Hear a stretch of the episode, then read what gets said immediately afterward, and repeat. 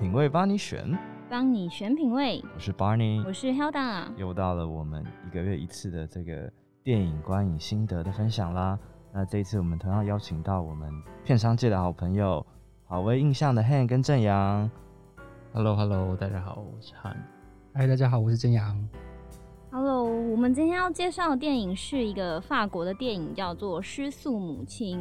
那我想请两位帮我们介绍一下他这个电影的剧情，然后还有他的获奖。呃，失速母亲，呃，Full Time，它是去年的威尼斯影展地平线单元入选，就是跟瀑布一样入选同一个单元。然后他在那里世界首映之后拿下了最佳导演跟最佳女演员，就是两个奖。它主要是在讲一个单亲妈妈一个礼拜的发生的事情，用很紧凑的电影去说一个单亲妈妈她要怎么样她的工作，然后她的通勤之之之间，然后她也碰到了巴黎的罢工，然后她要怎么样在工作跟呃生活之间取得她想要的生活。生活听起来听起来很平淡，但是她处理的非常非常的紧凑，这样子。因为每次如果有发行商来跟我们一起聊电影的话，我们通常会问的一个问题就是说，为什么会想要在台湾发行这部电影？就是你们当初可能是比如说看到他的一些潜力，还是说你被他某一个 moment 所吸引？一开始是很喜欢这个女演员，从她在找我经纪人里面演那个神经兮兮的助理，老板的助理的时候，就我就有注意到她这样子，然后她。其实在，呃法国电影圈已经打滚蛮多年，然后也拿下了法国凯撒奖，类似法国的奥斯卡、法国金马奖这样，对，他也拿下了影后这样，所以我一直有关注这位女演员。然后她跟这个导演合作之后，我就很有兴趣，然后就要连接来看。然后看完之后觉得，哎，怎么可以这么好看？就直接买了这样。那其实我当下看这个电影的时候，我有一种。非常能够带入他的紧凑节奏的感觉，然后甚至也有一些影评形容这个电影，它虽然是描写单亲妈妈的生活，但是却有一种看动作片的那种刺激感。那这是我最呃，除了刺激感，当然还有一些身身为女性的一些认同了。但因为我觉得我是女性，我不知道大家看完这个电影之后，你们最直观的感想是什么？我觉得当下看完之后，他虽然才八十几分钟，但是他在速度的处理上面，他处理得非常好。然后那个紧张压迫的感觉，很符合这位主角，这位单亲妈妈她的心理状态，就是她每天机械式的生活，然后醒来之后，她每天要面对的一大堆的压力跟大小事情。然后导演把这种非常社会的议题处理得像是惊悚片。所以呃，我当下的感想就是，我觉得拍这种社会议题的电影很多，但是够把它拍得非常的不一样。这部片是真的蛮特别的。我自己蛮喜欢他那个，他其实在那个节奏上的处理就是比较偏轻快一点的。因为比如说像很多小品的电影，他可能在很多地方会稍显比较平淡一点。然后我很喜欢他在电影一开始还有很多地方的时候，他是在照着朱莉的脸，然后。呃，一直特写到他的眼皮，然后到他睁开，然后这一整幕持续了好几次。然后一开始会想说他在他在拍什么，一开始是什么，然后后来就觉得他好像是在象征一种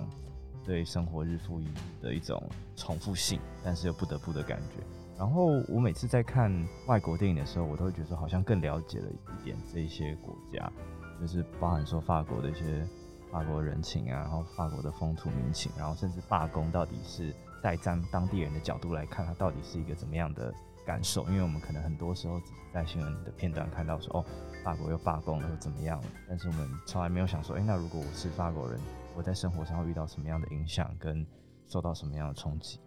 应该说，我之前有其实有看到一些导演的一些访谈的内容，然后其实他就有聊到一件事情，就是关于那个女主角的那个开场，然后他用那种很特写啊，或是很接近的那种方式，其实他是刻意这么做。他是觉得说，想要透过这样子的方式去，好像是可以去更贴近主角的心理状态，有点像是那个视角是跟着主角一起，然后主角以外的东西好像就变成一种画外的媒介，可能去会去影响到他的情绪啊，或者影响到他的心情的东西这样子。然后另外刚刚提到那种就是快速的感觉，其实也是就是比较刻意的想要去处理成像动作片这样子，然后让整个电影是很紧凑，然后配合着剧情，然后又加上导演之前有提过说他其实这部电影就是会是设定在一个呃秋天或是刚冬天的时候，就是。他那个天色，其实你看看得出来，就是他出门的时候，其实天色都是暗的。然后，但他回家的时候，天色也是暗的，所以就是会有一种更冷，然后或者说更绝望，然后更就像刚刚 Barney 提到，就是更日复一日，然后没有一个停下来的一个状态，这样。对，而且每次在 Julie 间，呃，Julie 就是这个妈妈的名字，然后在她接近这个身心崩溃的边缘的时候，通常都会很可怜，淋着大雨这样子。对，我就一直觉得说，哎、欸，法国人就是不不管怎么样，就是不想带伞，是不是？就是觉得这一整个东西又显得更加的凄凉。然后我真的很喜欢他的电影的配乐跟他的画面的速度感，而且我发现这个电影好像是导演的第二部长片嘛，我就觉得蛮惊人的。这个导演应该之后发展我会蛮期待的。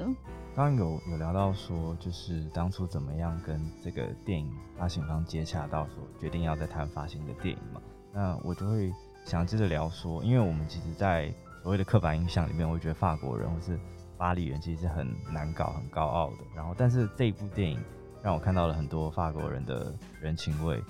比方说，嗯，搭便车啊，或者是你要下去地铁站的时候，有人跟你说：“哎，今天停驶，今天公车没有”之类的。我就会好奇说，那两位没有在生活或是工作上有跟法国人交手或者是相处的经验？那你们觉得如果有的话，相处起来的感觉是怎么样？其实我们在接触接触法国麦片公司吧，就是在接触，可能我觉得也是因为他们的角色吧，就是他们可能也不太是非常一般的法国的上班族，就是他们的英文那个都超好的。然后其实像如果你要进法国的电影圈。就是的麦片这个圈子里面，就是你很像是要很像是要法国的名校啊商学院出来的这样，所以这一群就是他比较会是像法国的精英或者高级知识分子这些人，然后他们可能就会比较 nice，然后因为他想要跟你做生意，然后 可能就是就是会在沟通上面就是蛮，我觉得会蛮像世界其他大城市的一些工作的人这样子。就是比较社会化一点，对不对，所以这样听起来，发就是呃麦片的公司其实是蛮赚钱的嘛。其实还好，因为因为刚对，因为刚刚听听汉讲，很像是说，哎、欸，他是一个嗯大家蛮称羡的一个对对对，但就是你也知道，就是大家。电影圈 从上到下，应该就是算，所以跟台湾的感觉可能也蛮像，就是你就算是好学校，但是是文组出来的，你的起薪就是会有天花板，但是受的教育的程度应该都还是很好。嗯，对，对，就是哦，我后来又跟这些 sales 谈，每一个都是什么所帮出来的，嗯，然后人家看起来都苦哈。那你自己，Barney 自己有认识什么法国人吗？我好像认识两三个，一个人好像都还蛮好的。可以说一下，就是我之前因为就是是念艺术、当代艺术的，其实如果是当代艺术这一这一群人，就是比较波西米亚一点，其实他们的生活啊什么，就可能比较体制外这样子，所以 OK 感觉也是都人都很好。所以真的要那种很冷漠啊什么的，我觉得我自己的人生经验就是没有人比得过纽约的。哦，怎么说？就是纽约人就是真的很恐，直接在你就是那种不爽是直接丢在你眼前这样子。哦，会摆他的态度给你看的，就不会做任何修饰。对，正阳呢？正阳有？因为我刚刚其实是想到，就是如果是去玩的话，因为我们哎、欸，我想一下，上一次去巴黎是两年前，就是。疫情前最后一次出国，然后那一次就是就是有去巴黎，然后我觉得应该说出去玩，就是你感受到的那个冷漠这件事情好像不会那么明确，对，就是因为毕竟就是路上的人就是大家就是陌生人嘛，那当然那个某个程度的距离是在的。那如果说真的，比如说有一些交流的好，比如说去店里面或什么的。我觉得是还 OK，就是没有说特别好像不理人啊或什么的。但我觉得我自己其实有观察到一点，就是在巴黎或者是在欧洲啦，就是我觉得有一个大家有一个习惯，就是那个开门，如果你是走走前面，然后后面有人的话，大家都前面的人都一定会把门先拉着，对，然后再让人过去。然后像这个习惯，就在台湾就比较没有这个状态。对对对，对，所以呢，我是觉得像这个就很好。然后这种习惯就是去了欧洲玩之后，好像慢慢就会被会被感染到，被内化。对对对对对，对。我自己在美国经验是这样子，就是他们会帮我拉那个门。对。还有一点，像在欧洲，就是之前如果你讲英文，他们就比较不会理你。对对对对。但是其实我觉得这几年大家都。还好，都比较愿意帮忙，就是我不知道英文变好还是什么，生意变差，蛮明显的啊。就是我觉得巴黎就是店里面的至少店员或什么的很愿意讲英文，哦，求生欲变强嘛。因为像去柏林的话，就是大家都都讲英文嘛，就是完全没有什么问题。那可是去巴黎，就是因为我其实没有去过那么多次啊，但是就是中间隔很多年，然后就是明显有感觉到，我觉得还有一方面可能是年轻人。嗯也许已经就这个时代的年轻人，然后可能他在工作或什么，对，然后他可能英文能力比较好一点，然后也比较，我觉得好像真的就是语言上面，就如果他肯用英文的话，基基本上那个距离就不会那么远。他搞不好哪天会跟你说中文。亲，有什么可以下？亲，应该很很容易。因为我觉得应该也是因为劳动的年龄，他算是已经是。从小就有受过还不错的教育，到现在就是这些有受英文教育的人会出来。因为像我认识的法国人，他就说他的父母是完全不会英文的。对，然后还有像我自己，你们刚刚这样讲，我就联想到说，因为我之前是住过东京嘛。那以前东京当然是他们不太会中文这部分，可是其实最近在日本学习中文的浪潮其实是非常强的，而且现在去东京其实很多不是说他们聘中国人或是台湾人去帮他们，是他们真的很多人现在都下来学中文。其实我觉得也是一样的意思，第一个就是。劳动年龄层变年轻，再来就是 求生欲很强这样子。我们这时候插播一首 S.H.E 的中国话，全世界都在说中国话。好，那我们聊回来这个《失速母亲》这个电影，因为大家都看完这个、这个电影嘛，然后我想要问问看三位说，分享一下你在这个电影里面最喜欢的一幕，或者是说最喜欢的一个电影的元素。我觉得我脑海里面有好多画面在我眼前。就很像跑马灯那样子，像刚刚 Barney 说的，导演的镜头会带到这个 Julie 的身体，然后就是用一个很慢的镜头，然后去很 close up 去照他。那那边的话，我就觉得他是一个，呃，就像刚刚那个正阳说的，导演想要营造出我们更贴近他感觉之外，我觉得他对我来讲就象征母亲，好像就是一个地景，好像要像山一样，变成一个全家人的靠山，然后。还有就是在这个很紧凑的剧情里面，然后唯有那一幕是让不管是 Julie，然后或者是观者都可以稍微比较放松的一幕，然后去消化一下刚刚看到的东西。就我觉得那边虽然不算是最喜欢的，但是我觉得是呃，在这个店里面，我觉得算是蛮突出的一幕这样。我我自己最喜欢的是呃，就是结尾那个最后一幕。朱莉在等一个电话，然后原本她是很焦急的，就是她的人生就在等这个电话这样子。那然后这个电话来了之后，是一个好消息，就是一个结局，是一个好消息。然后他的那种情绪的瞬间的释放，然后他那个时候是带他的两个小孩去呃游乐园，就是那那一幕那个演员的表演非常的惊人。我好像被说走，因为我也，因为我也最喜欢最后一场戏，可是我觉得可能也是因为。最后一场戏会有那个快感，就是因为前面实在是太太压抑、太压迫，然后太紧凑，到那个释放的那一刻前又有一个高潮，就是那个紧张的高潮，这样。所以我觉得，当然最后是好好的结局嘛，那就是看到那边就会那个东西很像是感动居多啦，就有一点松了一口气这样子。这个是某一场戏。那我觉得我另外喜欢这部电影的一个处理方式，其实是。我觉得在整个八十七分钟里面，它的篇幅很短，可是应该说它的剧情结构也没有那么复杂。但是导演一直把很多东西没有讲得很明白，就是他们的背景，就是比如他的前夫，或是他们朱莉他他曾经发生过什么事，其实都是很片片段段。我们知道他可能学历不错，那我们也不知道他是为什么会变成一个单亲妈妈？其实我们不知道。然后他为什么会选择暂时那个饭店工作？其实我们也不知道。那像这些东西，其实我觉得好像都是一个导演一直留着一个伏笔在那边。然后这个东西他又不一定需要被讲明，然后就留了一点空间，是我自己觉得会让观众去扩充这部电影的篇幅跟它的厚度。你可能也许就会有一些揣想说啊，他也许他跟前夫会怎么样啊？然后可能透过他们共同的朋友去。揣测说哦，会不会他们之前是怎么样啊？然后什么背景什么等等，我觉得这个是蛮有趣的。就是在这个就是看起来很像类型片的电影里面，它其实还是有留了很多可以自己去也许脑补吧，或者是想象的空间这样子。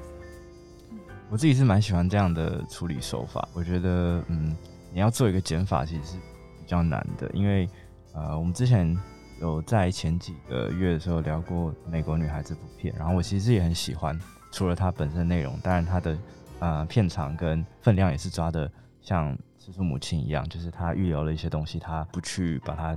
不去把它显示，或不去把它讲讲出来。比如说前夫，或者是前夫现在的伴侣，我觉得这些可能就会比较太多一点。这也是我有时候会觉得有些台湾。片他在处理这些剧情上的一个一个败笔，就是他想要把太多事情讲完，然后没有办法把很多事情收在一个建好的地方。然后刚刚正阳跟汉江的最后，他们最喜欢最后一面，我反而觉得可能是我比较悲观吧。我就觉得啊，我们这边会爆雷，啊，没关系。我们他最后录取一个行销公司嘛，那其实这行销公司其实也是算是高工时的一个工作，所以。我自己会觉得说，他虽然收在一个嗯喜上加喜的地方，就是一方面他跟小朋友出来玩，然后一方面他得到了一个好的消息，但是我会觉得他未来的路还是很艰难，因为他即将面临的就是可能他需要找一个新的保姆，然后他的工作可能时间很长，他可能接下来可以跟小孩相处的时间又变得更少，所以我反而会觉得好像没有这么乐观。但是如果讲到说最喜欢的一幕的话，比较欢乐一点的，我自己是很喜欢有两个地方，一个就是那个他儿子生日的时候，他们在一群小朋友在玩跳跳床的那个时光，然后可能呃所有的父母一起相聚在一起，然后大家简单吃个饭聊个天。我觉得这可能因为整部片八十七分钟里面，大多数就是朱莉很很紧张或者是很高强度的一些情绪或者是工作的压力，这是算是他一个。比较放松的一个时段，那我觉得这个也许是很多为人父母他们愿意努力下去的一个动力。对，然后再还有一个小的一幕，就是后来有一次朱莉在泡澡吧，对，然后他儿子就是一直来叫他，然后他就说，就是我等一下会去找你这样。然后虽然那个时光很短暂，但是你就觉得他是一个他个人相处一个很。独处很舒服的一个时光，他就是在那个浴室的小天地，他可以好好的放松一下，就是暂时离开所有的喧嚣跟烦恼。这个部分其实我也蛮有感的，然后，所以我们这次的那个那个预售票就才有这个连接，其实也是因为看到这个东西，对，然后就连接到那个洗头发这件事情啊，嗯、就洗澡洗头发这样，对，然后就是那个放松的状态，就是在这个片里面也蛮有趣的。因为其实我觉得大家，比如说像我喜欢他睡觉的那个画面，然后两位可能对洗澡画面是也有一些共鸣的。那其实这都在在显示了，就是 Julie 这个高强度的高紧张的生活，其实真的是让大家都非常感到压力。那相比这压力，其实我们知道母亲的工作，其实你可以说这是一个工作。她其实是全年无休的，而且如果今天妈妈想要休息，其实是不被社会所允许的。然后对比到我们看到朱莉，其实在这个电影里面，她会遇到那么多困难或是挫折，其实都是法国他那边巴黎在进行交通运输的罢工造成的，所以他会变成说早上要用狂奔的方式去搭火车，那晚上可能要。不断的找有没有便车可以送送他回家，就是其实，在法国罢工其实是被写进宪法里面的一个基本人权。可是对于母亲，她想要休息却没办法休息，你们觉得这种时候社会如果可以提供什么样的协助，你们会觉得比较好？帮忙养小孩？没有，就是可能多一点时间，就是让这个。不管是妈妈或是爸爸，就是他们可以弹性一点的上班时间吧。对啊，毕竟小孩的陪伴那个是非常的累人。我自己家里的经验是，哥哥姐姐像像我姐夫跟大嫂或什么，最后都完全不工作，就直接专心陪小孩这样。他们是本来一开始是希望可以两边，对，就是最后就是完全不做了。就是发现照顾小孩真的非常需要 full time，就跟这个片子。对对。原来如此。那像巴尼看完这个片子，会有一种不敢生小孩的感觉吗？我其实本来就没有很想要生小孩，如果一定要选的话了，对啊。但是我自己有观察到一幕是蛮好奇嘛，就是有一幕就是那个保姆的那个吕吕强吗？还是那个字怎么念？你就你就叫保姆好，保姆好。Anyway，就是一个哦，对对对，一个配角这样。他就他好像就有一次提到说，他女儿说那可以送那个社服中心，但是 Julie 感觉就是很。很恐慌，但我我不知道说可能社服的制度在法国跟台湾会有什么不一样的一个问题，对，就也许他可能，也许他会想的比较严重，就是可能的侵权会被剥夺或什么，只是会想说，哎、欸，那好像也是一个可以提供的一个呃社会上的一个结。还有我我觉得有一点是，他可能会觉得很惊恐的是，呃。那个保姆，她全然的否定，或是去质问这个单亲妈妈这个朱莉她的社经地位。她是高知识分子嘛？对，然后她之前就是在这种行销公司、市场市场调查公司做这种东西。她每天面对的是比较中产阶级以上的阶级，然后，但是他所要面对的是，居然是被保姆的女儿说：“哎，我要去用社会福利，有点是举发你的感觉。”然后可能要社服的工作人员进来去帮他这样子，我觉得他的那个整个世界的崩溃也是一个可能，就是一种他没有想到会有嗯会有这种状况，本能上的防卫性。对对对，因为其实如果要到社服介入的话，嗯、基本上就是政府认定你是不适任的家长，所以他已经是单亲了。这样子的话。就是对侵权是有一定程度的威胁，所以他当然会恐慌。对，然后同时间其实他还有经济的压力，对，就是他有每天每个月要付出去的金额。嗯，就是每次 Julie 拿那个卡出来刷，我就在帮他算他又花了多少钱，然后加起来是多少钱这样子，就是我真的是很带入他的情绪里面。那其实像我在像刚刚 Han 有说到。就是他的保姆在终于有点身心程度逼近崩溃，因为其实他的保姆是一位老太太，其实他没有太多体力，因为其实照顾小孩的人都知道，就我有帮忙照顾亲戚的小孩，就是带小孩是超级消耗体力的一件事情。你看到那么年长的人去带两个很活泼的小孩，那真的是。蛮蛮蛮惨的，蛮折磨的。所以那个时候，其实我认为保姆她也不是恶意，但是她就有问 Julie 说：“你为什么不找郊区的工作？这样子你去带小孩也比较方便，那他也不会留在我们家那么久，就大家就是 win win 这样。”可是这时候 Julie 就回答说：“因为毕毕竟他本身是高知识分子，那他可能比较喜欢管理众人，或者是他说这就是他的一个擅长的东西。”这时候他就跟这个保姆说：“其实与其……”选择一个中庸的一个教学工作，我宁愿去一个五星级的饭店，然后变成一个同整众人的角色。嗯、然后这边保姆就回了一句我认为很重要的，在电影里面一个提问，就是你宁愿这样做，这是你的选择，可是你这个选择对小孩来讲是公平的吗？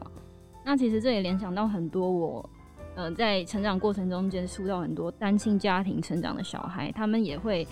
有很多他们自己的想法。那我想说，我想问问看各位，如果今天你们是 Julie 的小孩，你们会觉得妈妈这样的决定会带给你们什么样的想法？还是你们会觉得说，其实这个保姆不应该这样质疑他？还是说你们觉得 Julie 其实不应该把小孩丢给保姆，就应该要看是不是有他的双亲可以来帮他照顾，还是什么想其他办法？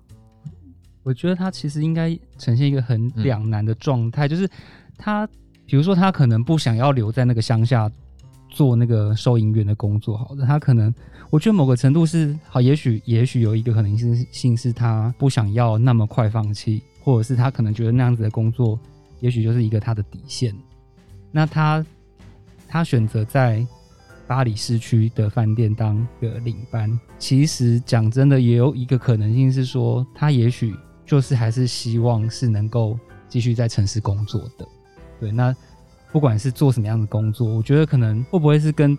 就是大家就是跟很多人一样，就是可能就是说啊，就比如在台湾，就可能就是还是希望可以到台北来来上班或工作。那也许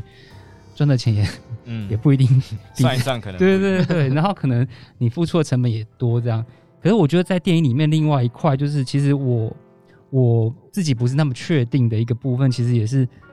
就是朱莉她选择住在郊区。然后在巴黎上班这件事情，也有一个可能性是，他也许也是希望让小孩子的生活环境是好一点，因为他我记得他有跟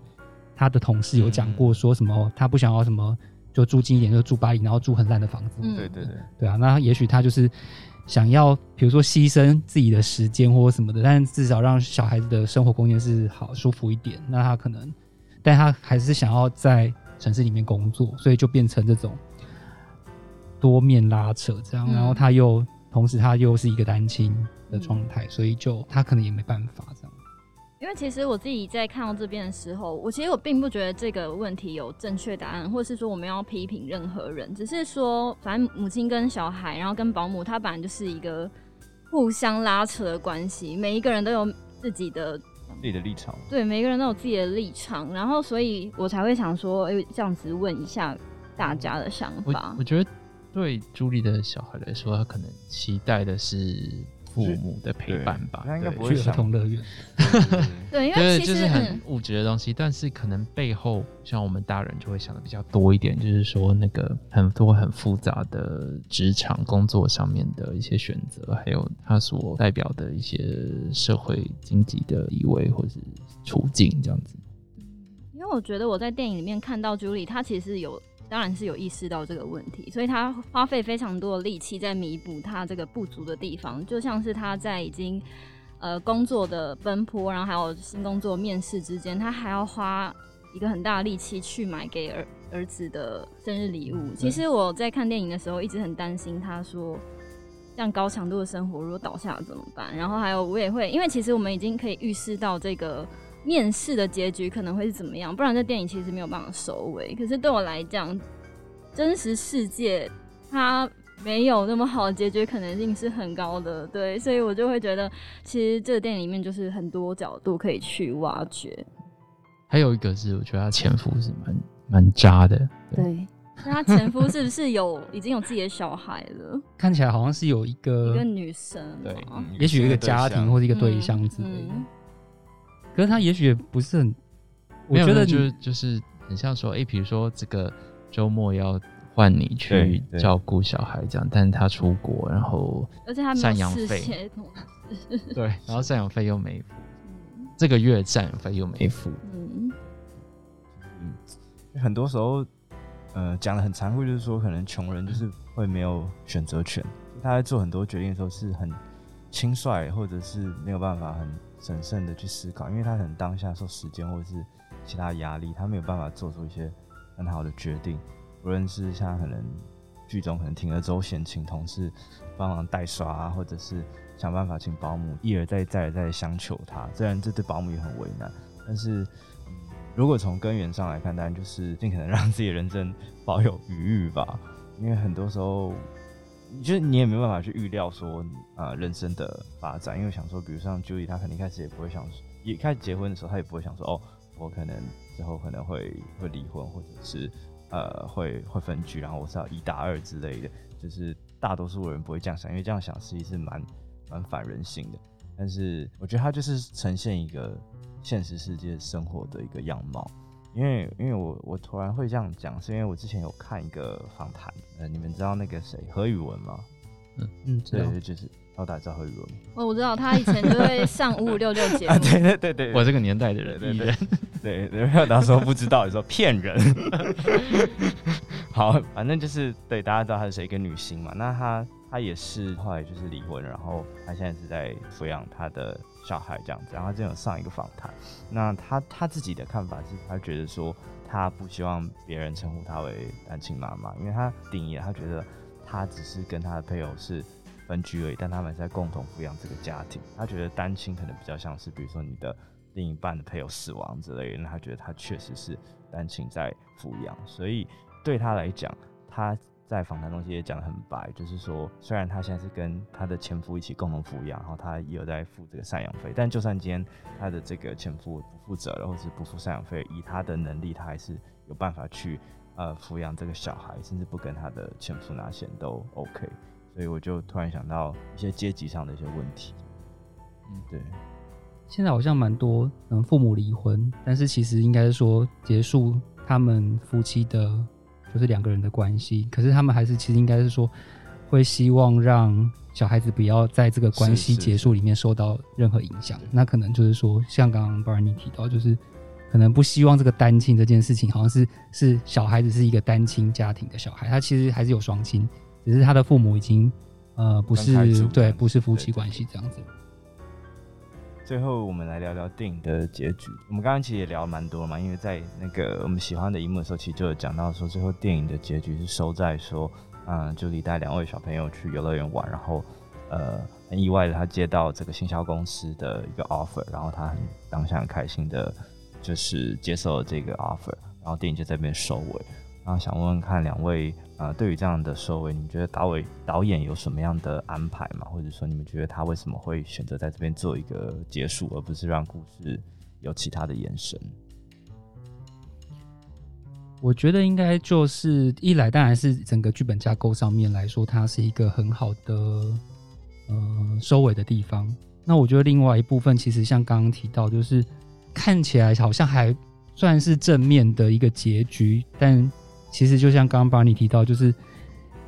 你在那个瞬间，就是这个剧情这样子走，你可能会跟着主角，会有一个替他觉得松了一口气的感觉。但是当电影结束之后，其实回到了自己的状态，或者说你回到了这个真实的生活里面，再去回想这件事情，其实就真的就是会像刚刚提到，就是人这件事情，其实是或者他这个这个结局安排，其实他还是有一点悲观存在，因为。就是你很像，就是一个跟电影里面，它其实就是一个一直不断的循环嘛。那它也许讲真的，就是我觉得呃，跟之前很多看过片的朋友有聊过，看完看完片之后，还是会觉得说啊，这个角色他未来还会再继续的重复的遇到一样的问题。那那个一样的问题，也许会更难，就是可能不是像现在，也许因为毕竟小孩子会长大，那他接下来新的工作可能会有更多的挑战。那他接下来到底会怎么样？那这一块我觉得好像就是一个留白去，去让大家自己去填补。那但应该是说这个东西它，也许它就是一个有可能有好，也有可能有可能不好这样子。但是如果比较悲观一点的的心态的话，可能就觉得那个日复一日或是周而复始的那个状态，就是好像不会被结束掉这样子。对，就我我原本就是觉得，哎、欸，很像就是给了一个蛮有正向的，或者。蛮有希望的一个结局，但刚听 Barney 一讲，觉得天哪，他他真的很像是那滚轮上的仓鼠，就是在跑。对，然后嗯，希望他的他进了大公司，那个福利可以好一点，或者是 有什么育儿室或者什么。哦，对，那个很重要，我觉得。就是加多一点。可以 可以拍续集，拍那个等小孩。对啊，现在幸福企业不是都要有什么在办公室里面办弄一个什么幼儿园或者什么？啊，对对对对对对，托育服务这样子。等等他们叛逆期的时候，可以再拍一个标标速母亲之类的，就是妈妈杀朱莉莎去夜店，然后抓他们两个，就是那边食宿，就是强势的拍一个系列，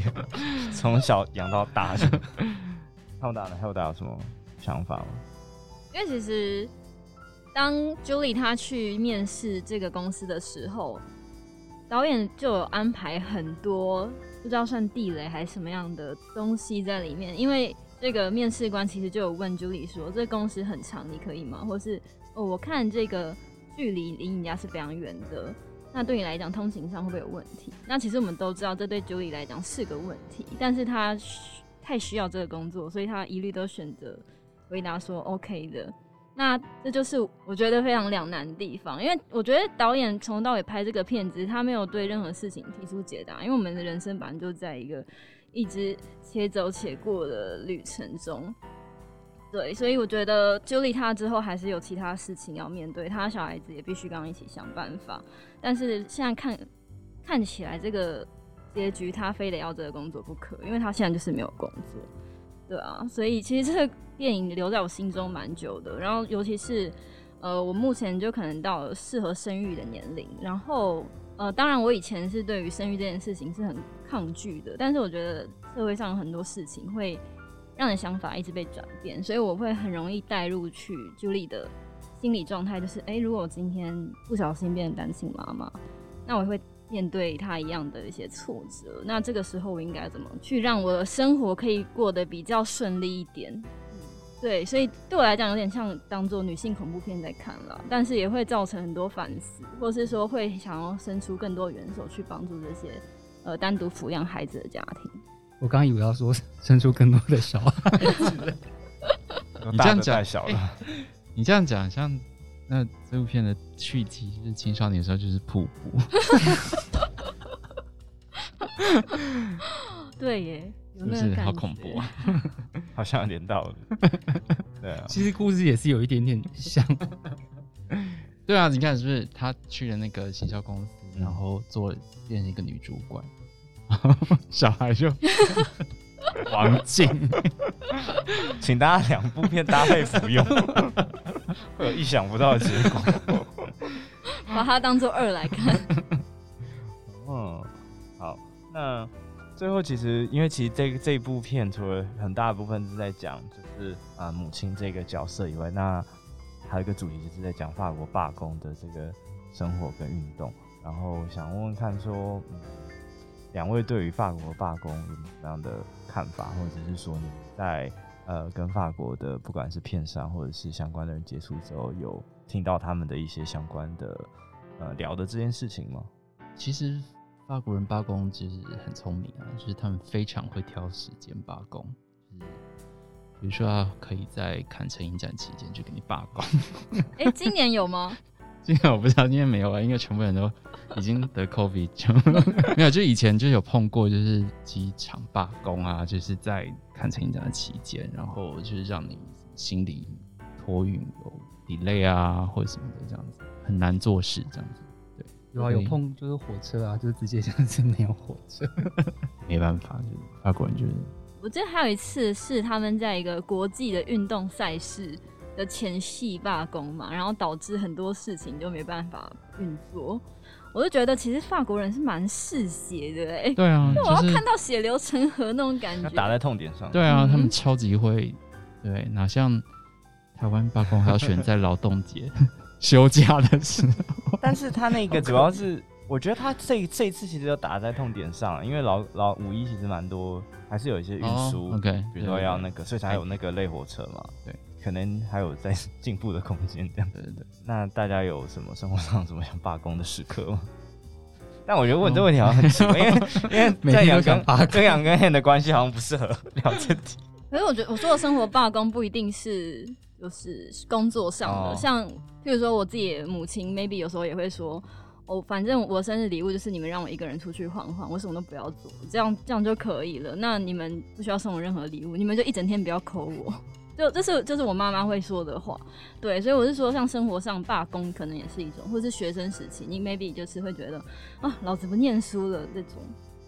嗯，因为我觉得就是巴黎，它就是一个非常非常左派的一个一个社会了，对，那就是没有人会想要罢工，对，那你走到罢工这一步，就是应该就是资方太机车吧，对不对？就不退让这样子，就是劳工去争取自己的权益，本来就是可以理解。对，那你呢，包尔尼？没有职场生活顺遂，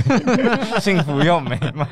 没什么想罢工的时刻。哦，对，因为其实我们最近有要想要做一个职场专题，那我就在我们自己 podcast 内部群组就问说，我想收集大家职场上遇到一些。小问题或者小挫折，那我们就可以跟专家一起来讨论。然后巴尔尼就说：“哦，没有，我是天使职场，我我完 完全不知道在职场会发生什么不好的事情。”然后我就说：“好，我决定今天开始排挤你这样子。”我说：“让你在好幸福、哦，对，让你在 Barney Talk，然后当那个遇到魔鬼职场的感觉。”好的，好的。对对啊，我就听到一些什么幸福企业。那我以为你要讲一些爆料的内容。你说幸福企业吗？对啊，有一些就是我好像也没待过什么幸福企业。真的假的？啊，这个简单，没有，你没有讲名字，应该还好讲。可是你刚刚说是幸福对对，应该是。因为他刚刚讲的可能就是说，比如说有一些公司，我当然就就有可能有，因为有一些公司可能就员工的福利制度比较好啦，那那可能就是比如说有公餐呐、啊，然后可能就可能什么。就有员工旅游或什么的，嗯嗯、对啊，哎、欸，我还就会安排些，哎、欸，可是我觉得不一定大家都喜欢，嗯，比如员工旅游好像，可能也不是大家都想去啊，啊就是，对，我听过有一个片商，就是他们因为某一部片大赚了嘛，然后那个老板就真的人很好哎、欸，就是员工旅游带他们整个公司去马尔地夫，哇哦，是不是？哦，好赚哦，很幸福。好，我们等一下 录完再问是哪个片商，哪部片这么好赚？好，那最后看完这部片《佛坦吃素母亲》，然后也想问问看两位有没有什么啊关于母亲或者是呃家庭的电影可以跟大家做个延伸阅读的推荐？除了我们刚刚讲的瀑布之外，呃，我自己是很喜欢 Greta Gerwig 的《淑女鸟》，然后妈妈跟女儿的关系，然后我觉得呃 Saoirse Ronan 很会演这样子，所以。因为我自己小时候就是年轻的时候在加州，所以他把他拍的就是非常那种加州的那个样子，很有趣这样子。尤其是最后他独自一个人到，他大概在讲什么？他在讲就是一个高三的一个怪怪的那种女生，嗯，然后死文青，然后愤怒的女高中 高三女生，不会骂到很多人吗？死文青这三个字，然后他。他的那个他的时间的设定是二零零八的金融危机嘛，然后那时候旧金山那就是很多人科技公司啊什么都被 fire 掉啊什么的，就经济不好。然后高三他想要去念纽约的那种艺术学院啊，或是很好的那种学校这样子。然后但是妈妈就说：“你为什么就不念一个加州大学也很好？你就因为你是加州居民，嗯、然后势利的，对对对，然后学校又很好，学费又便宜，你为什么就去念跟你哥一样的？”然后，但是他就是一心想要去追求自己的目标，这样子，母女两个就一直吵，一直吵这样。然后，但是他到了纽约之后，他才理解说，哎，那个对妈妈的爱这样子，是一个还蛮好看的一个成长的一个故事，这样蛮好笑的。我也很喜欢《淑女鸟》，也是也原本也在我的片单里。然后我今天还去特地又再看一次预告，然后就是还是觉得超好笑。哦，他的那个开头就是母女在车里吵架这样子，然后妈妈在开车，然后女儿就是最后吵到他受不了，直接开车门直接车在行进的时候开车门直接掉出去，然后他妈尖叫，超好笑，好像有点过分了吧？超好笑。可是我有认识我身边朋友，他跟他妈妈也是类似这样的情况，然后我、哦、虽然发生这这种事情的是他弟，可是。一样就是在开车的时候，他弟就直接开车门，就是正在行驶中就啪 跳下去，哎，超夸张，然后好像骨折，一模一样的剧情。对，那巴尼有吗？没有哎，够诚实，我就是，对我就是没有。好，OK，那我想请问各位，有看过任何跟罢工有关电影吗？因为我觉得罢工在这个。电影里面的存在感也蛮大的，没有的话，把你有一个片单可以跟我们分享。哦，之前有看到一个片子，也是法国片，在讲一部叫那个嗯全面开展，然后他就是大意就是在讲说一个跨国企业嘛，他们会遇到一些呃整并，然后要收场的一些问题，然后那在地的这些劳工就是要出来跟他们对抗之类，然后我觉得蛮。有趣的是，他拍了劳方跟资方两个角度，然后你会发现说，现在的呃，虽然劳方很聪明嘛，比如说我们刚刚讲，他可能会挑一些痛点的时候，故意让你的经济损失比较大，但是现在资方也很多很聪明的一些呃一些方法，比如说他会去分化里面的工会的成员啊，或者是他们有一个搭便车条款，就是说如果你现在不参与罢工的话，罢工争取到成果你一样可以享受。就是让你说，哎、就算不去罢工，然后你也可以拿好处，那这样就想说，谁还要流血流汗这样子？所以我就发现说，一起资方也蛮多，嗯，叫方式去化解这个牢房的一些共识。然后我觉得这一部电影就算是蛮全面在讲罢工这件事情的，然后还有法国的一些罢工的文化。就是你刚刚讲那个全面开展，就是这个导演布塞，就是我刚就是我也有想到，他是一个蛮有名的左派导演，就是他这些片子的主角都是用呃文森林顿纪念坎城的评审团主席，然后就很左派，然后都在拍这些社会议题这样子。那我自己想到的是去年坎城影展有一个竞赛片。然后他拿了库尔金棕榈，灯跟这个性别上没有、嗯、没有太大关系。他去年金马影奖有放过，叫做《巴黎急诊中》，然后他也是一样，就是在拍巴黎的暴动啊，那个社会秩序就是无法停、无法运作的时候，整个急诊室里面进来了，是在讲那个黄背心运动的时候。哎，对对对对，对，就是大家都无法运作的时候，然后几个。不同阶级的巴黎的人困在呃急诊室里面，然后探讨一些法国巴黎的议题。还有就是一些，就是比如说英国的导演、大导演，什么肯罗区啊、麦克里啊，他们都会拍这种东西。老子就这种东西，你在讲正阳没东西可以讲。对，正阳说我刚想讲，我是我是真的没什么东西讲。